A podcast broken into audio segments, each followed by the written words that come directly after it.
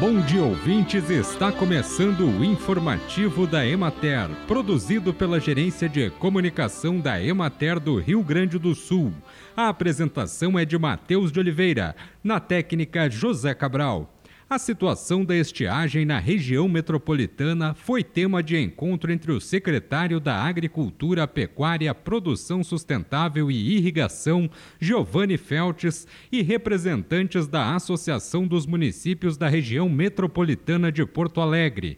Feltes destacou que até o momento os efeitos da estiagem são menores do que os provocados pela seca que atingiu o estado no ano passado, mas que o governo tem monitorado atentamente a situação de todas as regiões para buscar formas de amenizar as perdas e garantir água potável às comunidades.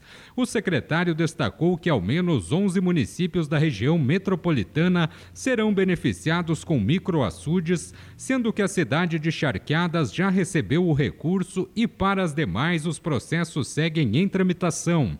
Ao todo, são cerca de 200 municípios que receberam os microaçudes, com investimento aproximado de 100 mil reais cada, por meio do programa Avançar na Agricultura.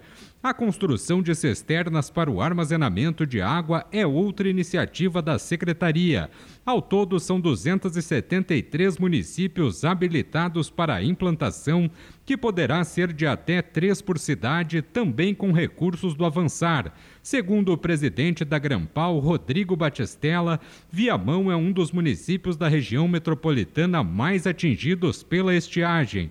A cidade, que está entre as listadas para a construção de açudes, apurou cerca de 70 milhões de reais acumulados em prejuízos. Bem, e por hoje é isso, nós vamos ficando por aqui, mas amanhã tem mais informativo da Emater. Um bom dia a todos que nos acompanharam e até lá!